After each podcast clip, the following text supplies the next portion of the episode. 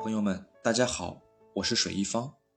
从今天起，除了欣赏诗歌外，也偶尔来聊聊中国古代诗词的文化内容。这样，朋友们会对诗歌有更多的认识。今天想和朋友们聊的是中国诗歌的起源和中国的第一部诗集《诗经》。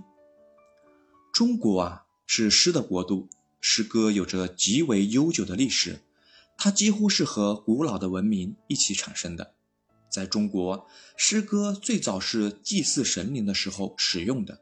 这些最早的诗歌已经不可得知了。早期祭祀活动中，人们相信语言，尤其是韵语，具有神奇的魅力，能够诱导鬼神的活动，所以它经常被运用到祭祀中。比如“癸卯卜，今日雨”。其自西来雨，其自东来雨，其自北来雨，其自南来雨。这一段歌词就很有韵律，它出于甲骨文，是商代用于祭祀活动的。另外，在《周易》卦爻辞中也保存了很多歌谣，比如“见龙在田，或跃或渊，飞龙在天”。又比如《诗经》中的五篇商颂。就有学者认为是商代的作品，它们主要是用于颂祖于神的。从这些诗篇来看，诗歌的产生与中国古代集体的宗教生活有很大的关系。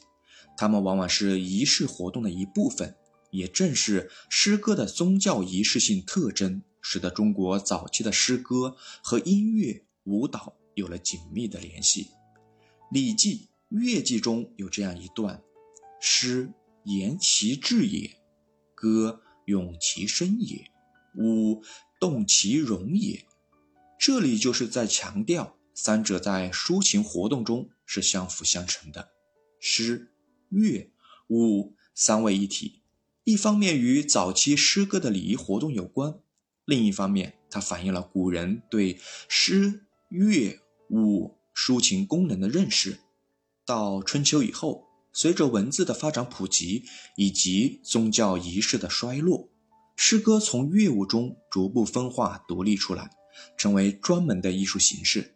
但它们和乐舞有着天然的联系，比如《诗经》中的作品都是乐歌，其中的颂被解释为舞容，说明它是用于祭祀的歌舞曲。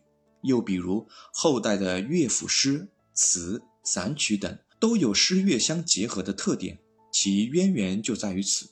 商至西周时期的诗歌主要用于祭祀、宴饮，它们产生于不同地域的各个社会阶层，表现了社会各方面的内容。这些诗歌经官方收集后，再加上春秋中叶以前的一部分诗，以诗集的形式流传了下来。至春秋后期，只剩下三百篇左右，被称为《诗经》，或称为《诗三百》。《诗经》是我国第一部诗歌总集，它包括十五国风以及小雅、大雅和三颂。什么是风雅颂呢？风土之音曰风，朝廷之音曰雅，宗庙之音曰颂。这是宋代人对风雅颂的定义。上古时，诗乐舞三者一体，民间季节性庆典。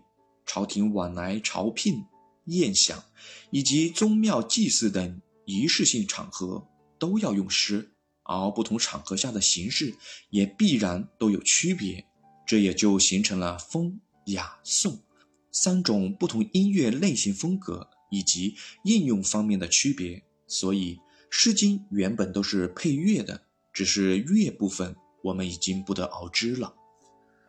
总结一下。中国初期诗歌的发展经历了一个由宗教颂赞演进到政治叙事，再演进到言志抒情的过程。而《诗经》是中国第一部诗歌总集，最早的记录为西周初年，最迟产生的作品为春秋时期，上下跨度约五六百年。产生地域以黄河流域为中心，南到长江北岸，分布在现今陕西。甘肃、山西、山东、河南、河北、安徽、湖北等地，反映了当时这些地方的社会生活。好了，关于诗歌的发展和《诗经》，今天就聊到这里。朋友们，下次和大家聊聊《诗经》的诗体特征。